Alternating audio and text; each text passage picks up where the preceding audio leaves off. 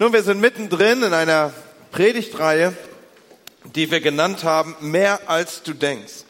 Und es ist eine Predigtreihe, die inmitten des Advents und des Weihnachtsgeschehens platziert ist. Und da haben wir alle so unsere Vorstellung. Advent, Weihnachten, ich weiß nicht, was bei dir da so aufpoppt. Ich habe vor ein paar Wochen mit jemand gesprochen, der sagte, ich freue mich schon auf die vielen, vielen Weihnachtsmärkte in Deutschland. Das war jemand, der im Ausland lebte eine Weile und der mit Weihnachten und Adventszeit so die, ja, die Weihnachtsmärkte verbunden hat. Dieses Jahr werde ich Glühwein trinken vielleicht. Ho, ho, ho, mehr als du denkst. Keine Ahnung, was so deine Assoziationen sind mit den Weihnachtsmärkten. Oder du sagst, okay, vielleicht werden wir diesmal mal mehr Schnee haben, als man denkt. Vielleicht wird es schöner werden, als man denkt. Ich weiß nicht. In jedem Fall wollen wir miteinander entdecken, dass dieses Kind, das in der Krippe liegt, dieser Jesus, an den wir denken bei Weihnachten, der im Moment in jedem dritten Schaufenster zu finden ist, dass er mehr ist, als wir denken. Und darauf wollen wir uns einlassen, in diesen Tagen auch bei dieser Themenreihe. Ich hatte als Jugendlicher einen Nickname, einen Spitznamen. Und ich weiß von vielen, vielen anderen, die mit mir zusammen einen Spitznamen hatten, ein bisschen ist der Hintergrund der, dass unsere Eltern in meinem Jahrgang nicht so sehr kreativ waren. Wir hatten nämlich sieben Jungs mit dem Namen Andreas in, unserer Sonntag, in unserem Sonntagsschuljahrgang. Also Sonntagsschule für die nicht eingeweihten, das ist so der biblische Unterricht für Kinder, wo Kinder hingehen, wenn die Erwachsenen im Hauptgottesdienst unterwegs sind. Und äh, dort musste man irgendwie Zuordnung finden und man konnte jetzt nicht dauernd Andreas rufen und irgendwie sieben Leute drehten sich um, sondern so hat man sehr schnell Namen gefunden. Und auch hier habe ich das entdeckt, als ich in diese Kirche kam, dass es Nicknames gibt oder Namen. Hannes zum Beispiel ist einer dieser Namen. Ich habe eine ganze Weile gebraucht, dass Hannes eigentlich noch anders heißt. So, wenn du ihn triffst, frag ihn, wie er richtig heißt. Es ist der Moment, wo du mit ihm in eine tiefe Beziehung eintreten darfst. Oder andere in meinem Kontext, in meiner Verwandtschaft. Einer heißt Longfellow, so langer Gefährte, so jemand, der, der, er war immer mindestens ein Kopf größer als wir anderen. Und so hat er diesen Namen bekommen. Oder mein Schwager heißt bis zum heutigen Tag Onkel. So, wir sind ein Jahrgang aber irgendwann fing er an, in die Länge und in die Weite zu wachsen. Und der, der Herr gab ihm Gnade, dass er sein Zelt weit steckte. Und äh, so ist er eine stattliche Figur geworden, ungefähr 150 Kilo Lebendgewicht. Und selbst Leute meines Formats können sich locker hinter ihm umziehen. Und das hat ihm den Nickname eingebracht, dass man ihn Onkel nannte. So, also schon in frühen Jugendtagen machte er den Eindruck, bei ihm kann man sich anlehnen, hinter ihm ist Schutz zu finden. Er tauchte auf und äh, er war wie der große Onkel im Hintergrund. Wie auch immer, was ich euch sagen möchte, ist, wir finden Namen, um Dinge zu beschreiben. Und so ist es bis heute und so war es schon in Kontext und zu Zeiten der Bibel. Auch Jesus hat man versucht, mit Namen zu beschreiben. Die Geburt von Jesus wurde ja durch Propheten viele, viele hunderte von Jahre, tausende von Jahre vorher angekündigt. Einer dieser Propheten, der ihn angekündigt hat, war der Prophet Jesaja und seine prophetischen Eindrücke, Impulse, Aussprachen hat man aufgeschrieben im Buch Jesaja. Und dort finden wir, dass er über Jesus Folgendes schreibt und wenn ihr mögt, steht gerne noch einmal mit mir dazu auf. Aus Jesaja 9 ab Vers 1 lese ich aus den ersten fünf Versen so ein paar Highlights heraus. Das Volk, das in der Finsternis lebt, sieht ein großes Licht. Hell strahlt es auf über denen, die ohne Hoffnung sind. Denn uns ist ein Kind geboren. Ein Sohn ist uns geschenkt. Er wird die Herrschaft übernehmen. Man nennt ihn wunderbarer Ratgeber, starker Gott, ewiger Vater und Friedefürst. Ihr dürft euch gerne wieder hinsetzen. Jesaja prophezeit hier, es wird ein Kind geboren werden und dieses Kind wird man mit Namen benennen. Man wird diesem Kind Namen geben. Ja, man wird, so ist es eigentlich aus der prophetischen Schau aufzuschreiben und zu deuten, man wird diese Person mit Namen benennen. Und man wird versuchen, diese Person zu beschreiben über die Namen, die man ihm gibt. Einer dieser Namen ist zum Beispiel ewiger Vater. Und ich stelle mir vor, dass im Rückblick Jesus als ewiger Vater beschrieben wird, weil der Hintergrund der ist, dass da vielleicht jemand ist, der hat nie wirklich einen Vater gehabt. Der ist vielleicht jemand, der hat nur schmerzhafte Erinnerungen und Erfahrungen mit seinem Vater. Da ist vielleicht jemand, der, der eine tiefe Sehnsucht in sich trägt, es möge doch jemand geben, der ihm die Stabilität mitgibt, die ein leiblicher Vater ihm nicht hätte geben können. Und so begegnet eine Person Jesus und im Rückblick, in der Beschreibung, die diese Person nun Jesus gibt, sagt sie, er ist für mich wie ein Vater geworden. Er hat mir all das an Defizit ausgefüllt, was ich so schmerzhaft erlebt habe. Oder da gibt es jemand, der die Beschreibung Friedefürst findet. Auch da haben wir es zu tun, vielleicht mit einer Familie, die, die, die zerschritten ist. Eine Familie, die, wollen wir der Familie hier vorne ein bisschen helfen? Vielleicht können wir euch helfen, wenn ihr ein bisschen weiter in den Hintergrund geht, dann ist das nicht so ablenkend für die anderen Personen. Dankeschön. So, vielleicht ist es eine Familie, die erlebt hat, dass sie sehr zerschritten ist. Immer wieder kam sie zusammen und es war eine Situation, wo einfach sehr viel Gewalt im Spiel war, sehr viel Uneinigkeit im Spiel war. Und jetzt fangen diese Menschen an, sich auf und nach Jesus zu orientieren. Und jetzt beginnen sie ihm nachzufolgen. Und was jetzt passiert ist, dass in der Nachfolge sich Dinge befrieden. Und im Rückblick sagt diese Familie, er war in, in unserer Mitte, gestaltete er sich wie ein Friedefürst. Er kam und er hat Frieden schaffen können. Und wir merken diese Namen, die hier in Bezug auf Jesus ausgesprochen werden, sie sind weit mehr, als dass man jemand halt irgendwie äh, nur ruft. Sondern uns allen ist deutlich, uns allen ist sichtbar, der Name Friedefürst ist jetzt kein Name, den wir unseren Kindern geben würden. Ich habe vorhin das Beispiel gebraucht, dass wenn Michi noch mal einen Sohn bekommen würde, dann würde er jetzt nicht unbedingt dazu neigen, ihn Friedefürst zu nennen. Und wenn Friedefürst sich mal wieder mit seinen zwei Schwestern gestritten hat, dann wird Friedefürst in die Küche zitiert und dann wird gesagt, Friedefürst, du weißt, wie du heißt, also benimm dich auch so. Also das ist nicht der Kontext, den wir hier aufrufen. Vielmehr ist es so, dass im Rückblick Menschen Jesus so genannt haben, weil sie ihn so erlebt haben. Er ist weit mehr als nur die Krippenfigur unterm Tannenbaum. Er ist der Grund für Weihnachten. He is the reason for the season, sagen wir. Und daran erinnern wir uns. Und nun, nun weiß ich darum, dass diese Adventszeit, diese Weihnachtszeit wie keine andere Zeit dazu angetan ist, dass wir, dass wir Wünsche und Projektionen auf diese Zeit richten und das, was ich eben in Bezug auf Wünsche und Familienleben und Friede in der Familie ausgedrückt habe, dass das etwas ist, was in dieser Zeit nochmal besonders aufpoppt. Weil wir es so hineinprojizieren in dem Bild, was ihr hinter mir seht, da finden wir so diese Sehnsüchte abgebildet, eine Familie um einen Tisch versammelt und man kommt zusammen und es ist irgendwie Freude da und ein, ein, ein glücklicher Moment. Und Wünsche wären wahr ausgesprochen, projiziert, bilden sich ab. Ich, ihr merkt, wie ich so mit den Begriffen spiele hier. Aber es ist eben nur ein Bild und es ist eben auch nur eine Momentaufnahme. Dieses Bild zeigt nicht, wer nicht da ist. Dieses Bild zeigt nicht, ob vielleicht jemand bewusst ausgeschlossen wurde. Dieses Bild zeigt nicht, ob Schmerz oder Verlust da ist. Es deutet nicht mal in Wirklichkeit die Beziehung, denn man prostet sich zu. Das kann auch schlichte Etikette sein. Wir wissen nicht, ob diese Familie vielleicht nur an wenigen Tagen überhaupt miteinander redet und ansonsten das ganze Jahr dazwischen gar nicht. Aber an Weihnachten, ich will es nochmal sagen, da, da, da kommen uns diese Bilder, Projektionen und Vorstellungen und Wünsche hoch.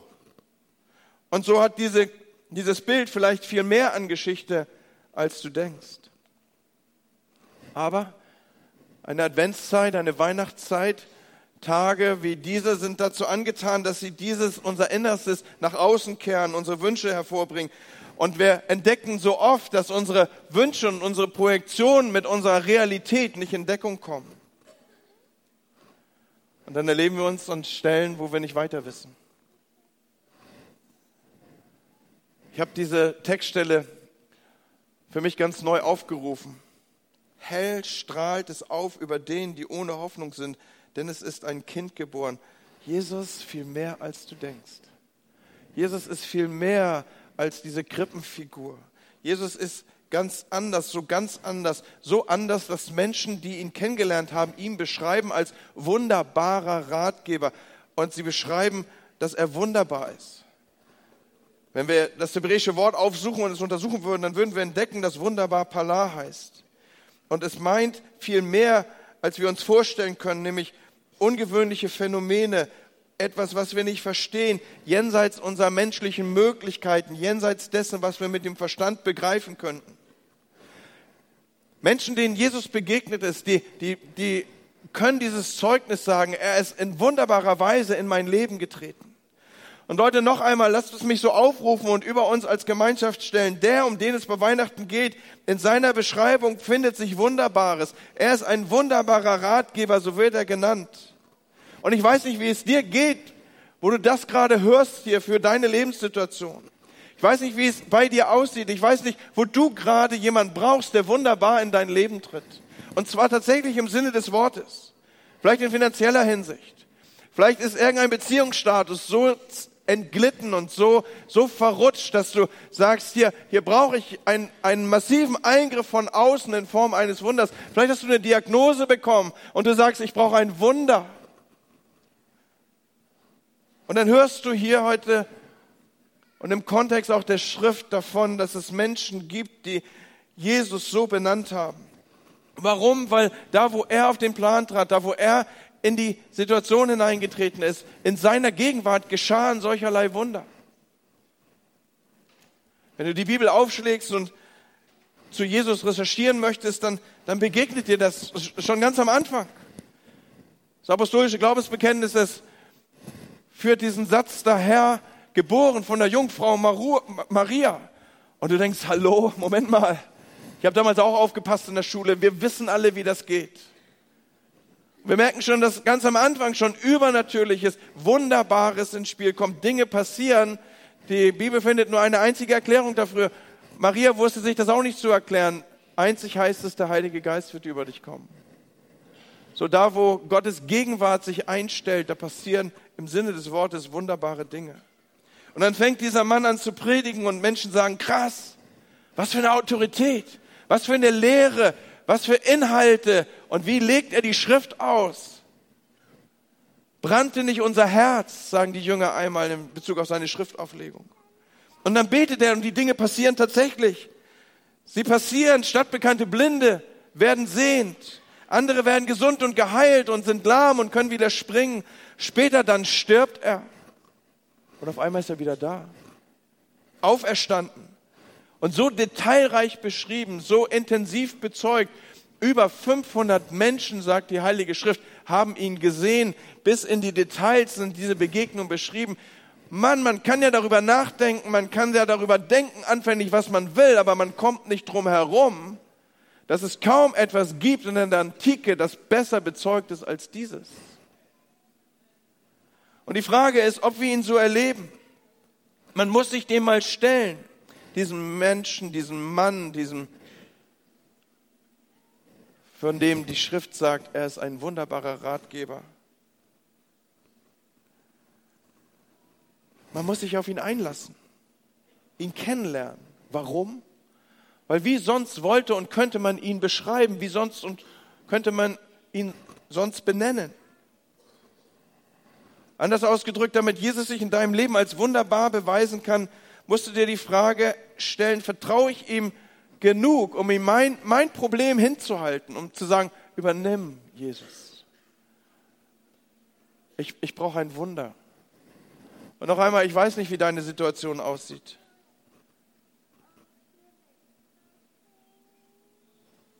Ich weiß nicht, an welcher Stelle du die Tür deines Herzens öffnen müsstest, um zu erleben, in seiner Gegenwart ist mehr drin, als du denkst. Aber ich bin überzeugt, wenn du dich auf ihn einlässt, wirst du ihn mehr erleben, als du denkst. Du wirst ihn anders entdecken, als du denkst. Es ist mehr für dich drin, als du denkst. Und ja, manchmal brauchen wir ein Wunder. Und manchmal brauchen wir auch einen Ratgeber. Und Ratgeber, da verbindet sich ja so in unserem deutschen Sprachgebrauch die Vorstellung, da hat jetzt mal jemand einen Tipp für mich. Hab mal einen Tipp für dich, Sieh zu, dass du bis Ende November deine Versicherung getauscht kriegst, kannst ein paar Euro sparen. Und jetzt kann man das machen, muss man aber nicht. Versteht ihr? Ein Tipp. Wir können drauf hören, müssen wir aber nicht. Aber der Name, den Jesus von den Menschen bekommt, ist anders. Er ist in seiner Beschreibung gewichtiger. Wir erleben, dass das viel stärker ist. Ich habe für euch das hebräische Wort mal mit dabei für Ratgeber. Jas heißt das. Und das heißt führen, beraten, herausfinden. Und das ist weit mehr, als dass uns jemand nur einen Tipp an die, an die Seite gibt. Sondern hier haben wir diese Stärke drin. Hier haben wir dieses herausfordernde Momentum. Hier haben wir das, dass wir uns darauf einlassen müssen. Hier haben wir, dass jemand an unsere Seite kommt, der die Führung übernehmen will. Der sagt, mach es so, ich gehe mit, ich bin an deiner Seite, folge mir nach. Und diese Leute, die das gemacht haben, die geben im Rückblick Benennung in Bezug auf Jesus, dass sie sagen, er ist in meinem Leben ein wunderbarer Ratgeber gewesen. Und wir merken, dass das weit über das hinausgeht, was wir so als Information einordnen würden. Und Leute, tatsächlich, wir leben ja in einer total krassen Zeit, oder? Wir leben in einer Zeit, wenn wir nicht weiter wissen, dann fragen wir Siri. Oder vielleicht auch die Navigationstante in deinem Navigationsgerät. Ihr Männer, ist euch schon mal aufgefallen, dass diese Leute, die uns was zu sagen haben, im Regelfall weibliche Stimmen sind? Auch bei den Navigationsgeräten? Gar nicht so schlecht darauf zu hören, ja? Aber wir fragen Siri oder, oder wir googeln Dinge. Und dann, dann, dann bekommen wir eine Fülle von Informationen. Wir bekommen unheimlich viel Wissen ins Leben gestellt. Aber Leute, wir sind überfordert mit diesen Informationen. Wir sind überfordert mit diesem Wissen. Wissen und Information an sich sind noch lange kein Garant dafür, dass auch was Sinnvolles dabei rauskommt. Es ist so wie mit diesem Hammer hier. Ich kann die Information haben, dass das ein Hammer ist. Ich kann das Wissen haben, dass dieser Hammer 300 Gramm hat. Oder du kannst es auch austauschen. Ja, du hast das Wissen, dass es ein Hammer und die Information ist, es ist ein 300 Gramm Hammer. Aber frag Eddie Linke. Das heißt noch lange nicht, dass du dieses Werkzeug auch weise einsetzt. Amen. Ja, gut, das ist ungewöhnlich zum Hammer Amen zu sagen, aber so ist es. Das heißt ja nichts anderes als genau so ist es. Versuch damit deine Taschenuhr zu reparieren und das geht nach hinten los. So, du brauchst jemand, der dir die hilft, die Information und das Wissen, das du hast, auch weise einzusetzen. Und so müssen wir gucken, dass wir gute Ratgeber, einen guten Ratgeber an unserer Seite haben. Ich habe äh, so eine Zyste an der Niere und die muss regelmäßig untersucht werden. Und dann bin ich da also regelmäßig bei meinem Arzt und er untersucht mich und sagte mal, ja, die gibt's noch und so. Also er ist da ganz locker mit. Und äh, dann will ich natürlich immer wissen, was das ist und was das bedeutet und wo das hinführen könnte und all diese Dinge. Und dann fragt er mich, haben Sie Beschwerden? Ich sage, nö. Und äh, dann sagt er, okay, macht es irgendwas? Und äh, haben Sie Nebenwirkungen? Und ich sage, ja, was denn für Nebenwirkungen? Und dann sagt er, nee, Herr Sommer, das sage ich Ihnen nicht. Wenn, sich das, wenn ich Ihnen das sage, dann haben Sie sie auch. Ah ja, habe ich gedacht, alles klar, das ist ja mal ein Tipp. Dann bin ich nach Hause gegangen und habe das gegoogelt. Und danach habe ich mich schon innerlich auf dem Operationstisch liegen sehen und habe gedacht, okay, wie viele Jahre hast du wohl noch und so. Also das ist eine ganz dumme Idee gewesen. Ja? Also wenn du mal krank bist, dann geh zum Arzt und lass ihn dein Ratgeber sein und google so einen Kram nicht, okay? Also wenn du das googelst, bist du danach todkrank. Was will ich sagen? Wir brauchen einen Ratgeber, der uns Informationen und Wissen weise hilft einzusetzen. Weisheit ist die verfügbaren Informationen im richtigen Moment in der richtigen Art einzusetzen. Und Menschen beschreiben Jesus jetzt genau so, dass er so in ihr Leben gewirkt hat und ihnen so geholfen hat. Es gibt einen ganz, ganz spannenden Vers in der Bibel. Den hat der Bruder von Jesus aufgeschrieben, der Jakobus, einer der wichtigsten Männer der frühen Kirche. Er hat die Gemeinde in Jerusalem geleitet. Und er schreibt Folgendes. Wenn jemand von euch an Weisheit mangelt zu entscheiden, was in einer bestimmten Angelegenheit zu tun ist, soll er Gott darum bitten und Gott wird sie ihm geben. Ihr wisst doch, dass er niemanden sein Unvermögen vorwirft und dass er jeden reich beschenkt. Also wenn jemand an Weisheit mangelt, ich habe nicht gesagt, dass es jemand an Wissen mangelt. Davon haben wir in Tagen wie diesen manchmal sogar viel zu viel, auch an Informationen. Aber wenn jemand an Weisheit mangelt, dann soll er damit zu Gott kommen. Ihr wisst doch, dass er niemanden sein Unvermögen vorwirft und dass er jeden reich beschenkt. Weißt du doch, oder, Hans-Hermann? Weißt du doch, oder? Also habe ich mir selber auch gesagt, das weißt du doch, Andi, oder? Dass er niemanden sein Unvermögen vorwirft. Oder denkst du, oh, Gott denkt, nee, Andi, nicht schon wieder. Da haben wir schon tausendmal drüber geredet, über diesen Punkt. Jetzt aber auch mal gut. Nein, im Gegenteil, hier steht ausdrücklich, ihr wisst doch, dass er niemanden sein Unvermögen vorwirft. So wenn du Weisheit brauchst, und wir alle brauchen diesen Ratgeber im Leben, der uns hilft, die Information und das Wissen richtig einzusetzen und zuzuordnen, dann darfst du Gott bitten, der dir gerne gibt. Aber hier sind wir wieder bei dem Punkt, den wir eben schon hatten. Die Frage, das Hinwenden zu Gott oder auch die Bitte um Weisheit macht nur dann Sinn, wenn ich auch vertraue, dass er mit seinem Rat das Beste für mein Leben will und hat. Ansonsten buche ich das unter Tipp und mache dann doch mein Ding. Es gibt in der Bibel ja eine Fülle von spannenden Geschichten. Und zwei dieser Geschichten möchte ich heute Morgen kurz mit euch anschauen. Zwei richtig coole Geschichten. Da ist einmal die Geschichte von einem syrischen Hauptmann. Das war ein Heerführer, das war so ein, ein, ein richtiger Mann. Also nicht so ein Hemfli, Bemfli, nicht so wie so ein richtiger Mann halt halt, ne? So, und äh, wenn, wenn, wenn der den Raum betrat, dann war ganz klar, wo er ist, da ist vorne. Er war gewohnt, Ansagen zu machen. Er konnte gut mit dem König. Er war der Herrführer des syrischen Heers. Aber er hatte ein Problem. Er hatte Aussatz. Er war krank. Und all sein Geld nützte ihm gar nichts. Konnte ihn nicht gesund machen.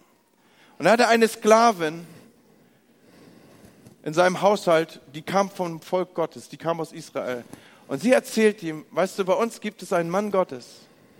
In seinem Umfeld werden Menschen gesund. In seinem Umfeld werden Menschen geheilt.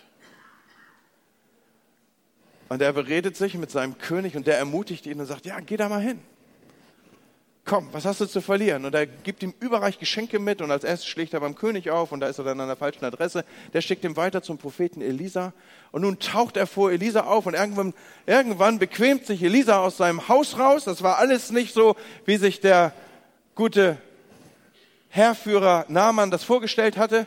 Irgendwann bequemt sich Elisa raus und dann guckt er so und schaut sich den Naaman an und sagt, ja, da hinten haben wir, einen, da hinten haben wir unseren Jordan. Geh rüber zum Jordan, tauch dich da siebenmal ein und du bist gesund. Und jetzt kommt Naaman richtig aus dem Häuschen. Er sagt, da spinnst du? Hast du sie noch alle? Ich bin Naaman, ich bin Herrführer, ich bin ganz was Großes. Ich bin hierher gekommen, weil ich gesund werden will. Durch deine Hand im Übrigen. Und hast du den Schuss nicht gehört? Wir haben zu Hause saubere Flüsse. Durch Damaskus fließen saubere Flüsse. Aber hier eure Drecksbrühe, die könnt ihr euch da hinschmieren, wo der Pfeffer wächst. Und er reißt total sauer ab. Zum Glück hat er ein paar Diener, die auf ihn einwirken und sagen, hey, hey, was hast du zu verlieren? Tauch dich, tauch dich in diese Brühe ein und wir schauen, was geht. Und was passiert? Na, man taucht sich in diese Brühe ein. Eins, zwei, drei, vier, fünf, sechs, sieben und tada! Auf einmal kommt voll der Astralbuddy raus. Selbst die Brusthaare sind mit verschwunden. Kräftiger Haarwuchs, muskulöse Statur, total geheilt. Das ist doch der Hammer, ist doch krass, oder?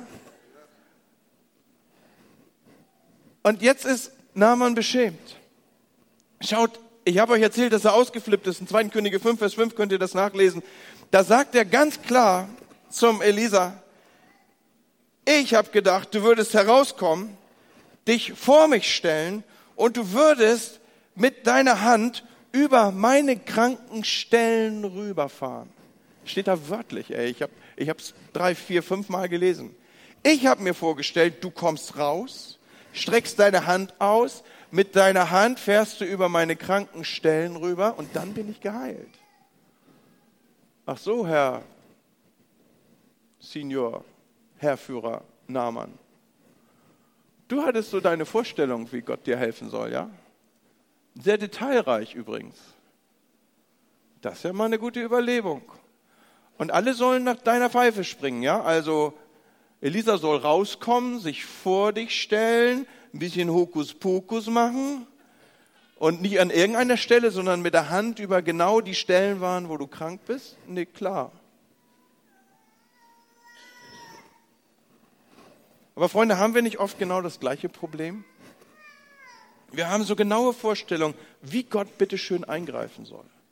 Detailreiche Vorstellungen, was Gott bitte schön machen soll. Und dann erleben wir, dass Gottes Rat so ganz anders ist als das, was wir jetzt gerade in unsere Situation einzuordnen wissen. Aber in diesem Sinne ist Gott ein Berater. Er ist niemand, der dir einen Tipp gibt, sondern er sagt, okay, ich kann mich um dein Problem kümmern, aber du musst dich auf mich einlassen. Und ich fordere dich heraus und es wird vielleicht ganz anders werden, als du glaubst. Und vielleicht musst du dich in irgendeine Brühe siebenmal untertauchen, während du weißt, dass das Wasser in deiner Badewanne tausendmal sauberer ist. Aber Gott kommt und sagt, hier ist der Weg, das ist der Rat. So ist das, wie ich dich heilen und gesund machen kann. Und oft kriegen wir unsere Vorstellung nicht gewechselt zu dem Rat, den Gott für unser Leben hat. Und es gibt eine zweite Geschichte. Auch sie ist eine großartige Geschichte. Diese Geschichte geht ein bisschen anders aus. Das ist die Geschichte von einem jungen Mann, der richtig cool ist. Er ist absolut hip. Er ist gut angesagt. Er ist so, so Schwiegermutters Traum. Er bringt alles mit, er ist wohlerzogen, er weiß genau, mit welchem Besteck er sich von außen nach innen durcharbeiten muss.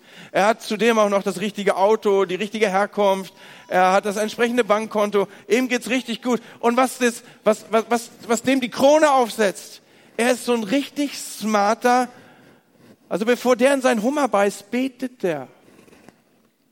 Bevor der irgendwie äh, Currywurst mit Blattgold isst, betet er. Was ich sagen will, ist, der ist richtig fromm.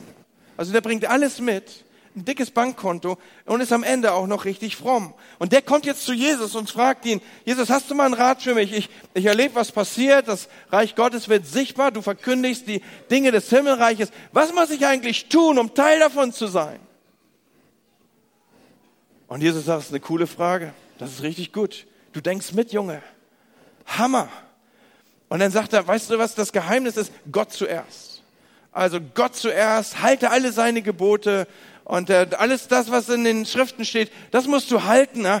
Und jetzt kann ich innerlich spüren, wie der, wie, der, wie der Mann sich aufbaut und sagt, läuft bei mir, Jesus. Das ist genau meine Beschreibung. Mache ich von Kindheit an, läuft das so. Läuft richtig gut. Und jetzt hat Jesus noch einen ultimativen Tipp für ihn.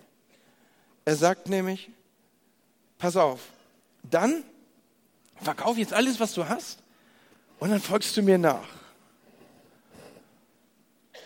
Und jetzt sagt der reiche Jüngling, Moment mal, Jesus, no way. Also, das war jetzt gerade nicht so die Vorstellung getroffen, die ich davon hatte. Und ich vertraue dir hier auch gerade jetzt nicht wirklich genug, dass das, was du mir anbieten könntest, besser ist als das, was ich schon habe. Das eine gegen das andere einzutauschen. Bei dem einen weiß ich, was ich habe, das Neue, was kommen könnte.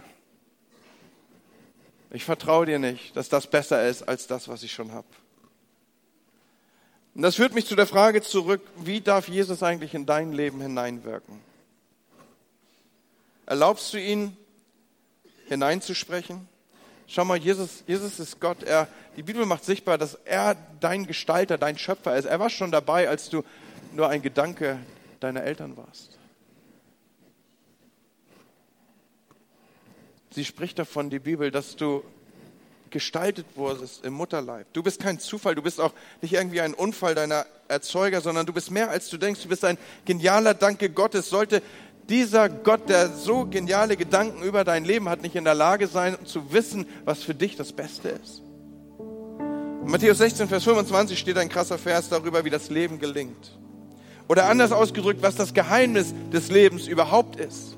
Und es ist wieder ein guter Rat von Jesus, ein herausfordernder Rat, der heißt, wer sich an sein Leben klammert, der wird es verlieren. Wer aber sein Leben für mich aufgibt, der wird es für immer gewinnen.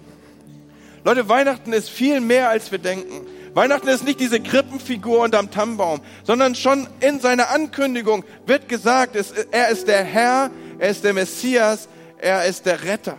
Also da kommt also jemand, der massiv und mit Autorität in dein Leben sprechen wird. Und die Frage ist, wie wirst du dich diesem gegenüber aufstellen und verhalten? Wirst du weiter irgendwelchen materiellen Dingen hinterherlaufen? Du weißt doch ganz genau, dass das iPhone, das du gekauft hast, zu dem Zeitpunkt, wo es über den Ladentisch geht, schon alt ist. Ich verrate dir kein Geheimnis, wenn ich dir sage, Apple arbeitet längst am iPhone 13, während du das iPhone 10 noch nicht mal in den Händen hast. Genauso wird es mit dem iPad gehen oder mit irgendeinem Auto. Da kaufst du dir das Auto deiner Träume und dann fährst du es, aber schon beim nächsten Mal tanken hast du keinen Bock mehr drauf. Weil Dinge sind so schnelllebig. Oder hast du gewusst, dass Kinder 80 Prozent ihrer Zeit mit 20 Prozent ihres Spielzeugs spielen? Wenn du ein bisschen clever bist, dann packst du das alte Spielzeug eigentlich nur wieder neu ein. Das sind voll die ultimativen Tipps hier zu Weihnachten. Ne? Aber pass auf, sind ja mehr Erwachsene im Raum hier. Das gleiche gilt auch für Kleidung. Hast du das gewusst? Also jetzt nicht nur für die Männer, die sowieso 80 Prozent ihrer Zeit in, mit immer 20 Prozent ihrer Jogginghose unterwegs sind, sondern das, das ist tatsächlich wissenschaftlich untersucht. Das gilt. 80 Prozent unserer Zeit sind wir mit 20 Prozent unserer Klamotten unterwegs. Was ich damit sagen will, ist, das Materielle bringt es doch nicht, oder? Wer sein Leben aufgibt und für mich lebt, sagt Jesus hier, der wird es für immer gewinnen. Das ist, das ist so eine krasse Aussage. Und diese krasse Aussage wissen wir nicht einzuordnen, wenn wir keine Beziehung zu dem haben, der uns diese, diesen Rat gibt. Die verstehen wir nicht, wenn wir nicht gelernt haben, ihm zu vertrauen. Aber der Hintergrund ist doch der, Gott hat eine viel größere Perspektive für unser Leben. Er weiß viel besser einzuordnen, dass nicht jeder Wunsch, den wir von Herzen formulieren, auch wirklich der beste für unser Leben ist. Es ist doch so wie bei Kindern und Eltern. Also wenn es nach Kindern gehen würde, dann wäre Grund, das Grundnahrungsmittel bei Kindern irgendwie Süßigkeiten, oder? So in meinem Büro findest du immer diese Mu-Bonbons. Das sind meine absoluten Lieblingsbonbons. Und bei diesen Mu-Bonbons kommt es ja darauf an, dass man sie so frisch isst, dass der Kern noch weich ist. Ich sehe, der eine oder andere ist Kenner unter euch. Also wenn die erstmal so staubtrocken sind, dann ist der Spaß vorbei, ja. Aber, aber du machst ihn auf, die sind übrigens von Hand eingepackt, das sagt jedenfalls die Werbung. Und äh, dann, dann beißt du da rein und du hast diesen flüssigen, diesen flüssigen, noch flüssigen Kern und, und, und, und das Aroma, das, das baut sich aus in deinem Gaumen und, und das kannst du jetzt eigentlich nur noch dadurch steigern, dass du einen torfigen, rauchigen Whisky dazu trinkst. Weil diese Kombination von Butterkaramell und Whisky, das blendet dir das Hirn aus. Das ist Hammer. Aber wir waren ja bei Kindern, okay? So, also wenn du, die, wenn du Kindern die Wahl lässt, ob sie sich von Süßigkeiten ernähren wollten oder von was richtig Gesundem. Ich bin extra losgegangen, habe eine Bio-Karotte gekauft, ja. Dreimal darfst du raten, für was sie sich entscheiden würden. Und dreimal darfst du raten, wie wir als Eltern wohl eingreifen würden, weil wir wissen, dass Butterkaramell als Grundnahrungsmittel langfristig keinen Sinn macht. Und so ähnlich ist es mit Gott und seiner Perspektive auf und für unser Leben. Er weiß viel besser, was wir brauchen. Und die Frage ist, ob wir bereit sind, Gott zu vertrauen, weil seine Perspektive unsere übersteigt. Ob wir ihm zutrauen und erlauben, in diesem Sinne Ratgeber zu sein. Nicht als jemand, der uns einen Tipp gibt und wo wir je nach emotionaler Verfassung mal überlegen, machen wir oder machen wir nicht. Sondern der in unser Leben sprechen darf, auch in, in Bezug auf Dinge, die wir uns auf Anhieb so nicht vorstellen können. Weißt du, er ist mehr, als du denkst. Er ist nicht nur das schmückende Beiwerk. Er ist nicht nur der, der dir irgendwie die sichere Eintrittskarte in den Himmel verschafft, sondern er kommt als wunderbarer Ratgeber. Ja, es gibt Momente, da brauchst du ein Wunder in deinem Leben. Und vielleicht sitzt du hier heute Morgen vor mir als jemand, der sagt, genau da brauche ich ihn. Ich brauche ihn. Ich will mich in seiner Gegenwart aufhalten, weil in seiner Gegenwart wird Wunderbares sichtbar. Aber vielleicht musst du ganz neu entscheiden, ihn auch als Ratgeber im Sinne des herausfordernden Führers in deinem Leben zuzulassen. Vielleicht ist es an der Zeit, dich auf ihn einzulassen in der Weise, dass er dich auch mit Dingen herausfordern darf, die so gar nicht in deine Vorstellungswelt passen. Ich glaube, Jesus lädt uns ein an diesem Morgen, dass wir so unsere ganz eigene, rückwirkende Beschreibung in Bezug auf ihn einmal aussprechen werden. So wie die Menschen, die hier prophetisch angekündigt wurden. Jesaja sagt, es wird Menschen geben, die werden ihn wunderbarer Ratgeber nennen. Es wird Menschen geben, die werden ihn Friedefürst nennen. Es wird Menschen geben, die werden ihn ewigen Vater nennen. Was ist deine Geschichte mit ihm? Wo du zurückblickst und sagst, ja, genau so ist er mir begegnet. Ich verspreche dir, wenn du dich auf ihn einlässt, er wird für dich mehr sein, als du dir je vorstellen konntest. Und noch einmal, es ist einfach etwas, was ich empfunden habe für diesen Gottesdienst. Diese, diese doppelte Challenge. Brauchst, hast du ein, brauchst du ein Wunder in deinem Leben? Es ist bei niemand anderem zu erwarten als in seiner Gegenwart.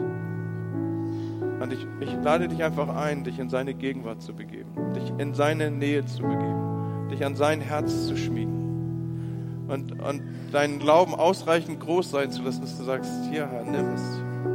Ich gebe dir, ich gebe dir mein Problem.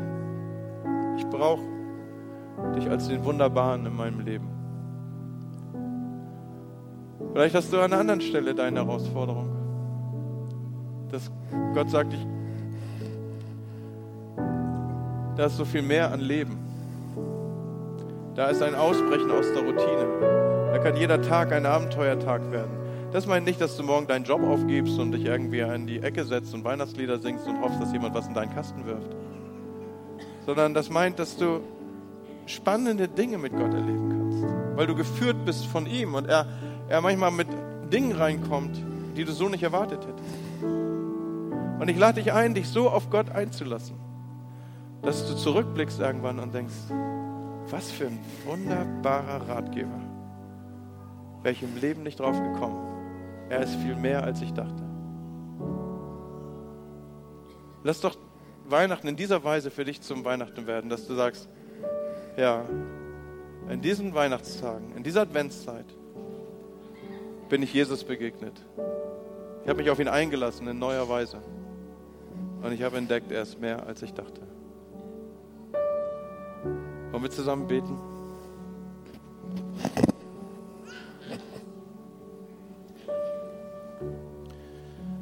Ich möchte diese beiden Fragen, die ich zum Schluss formuliert habe, einfach so in unsere Mitte hier hineinstellen.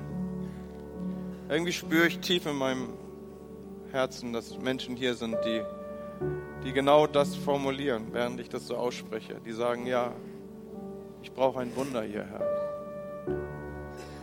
Ich möchte zurückblicken und dich auch beschreiben als den, der wunderbar in mein Leben getreten ist. Was ganz Konkretes, wie ich schon sagte, vielleicht finanziell, vielleicht in Bezug auf Beziehungen, die zerbrochen sind, vielleicht in Bezug auf eine Diagnose oder was immer du gerade Jesus so hinhältst.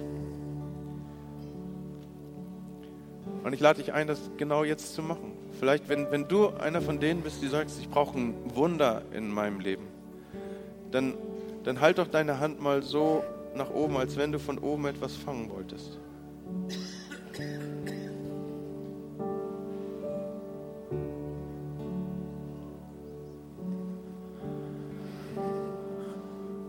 Du siehst all diese ausgestreckten Hände. Und ich bitte dich, dass du in dieser Leben eintrittst als den wunderbaren Gott. Herr, unsere Hoffnung geht zu dir.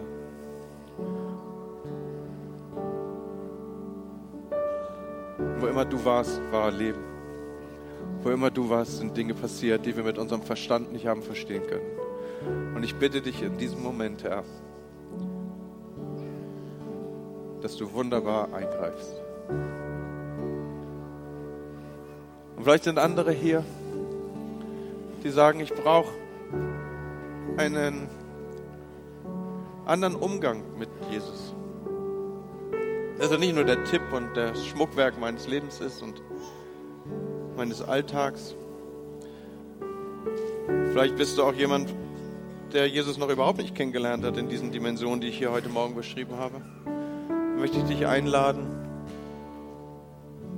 dass du ihm heute Morgen zutraust, dass er der Ratgeber in deinem Leben sein kann, der viel besser weiß, das Leben zu gewinnen als du selber.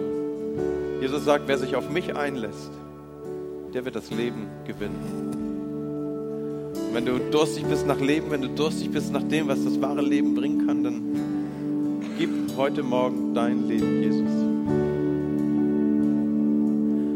Nach dem Gottesdienst, wenn wir diesen Gottesdienst zum Abschluss gebracht haben, werden rechts und links von mir Beter stehen, die gerne mit dir noch einmal zusammen beten werden, die sagen werden, komm, lass uns zusammen zu Gott gehen. Denn um was wir beten, das will er uns gerne geben.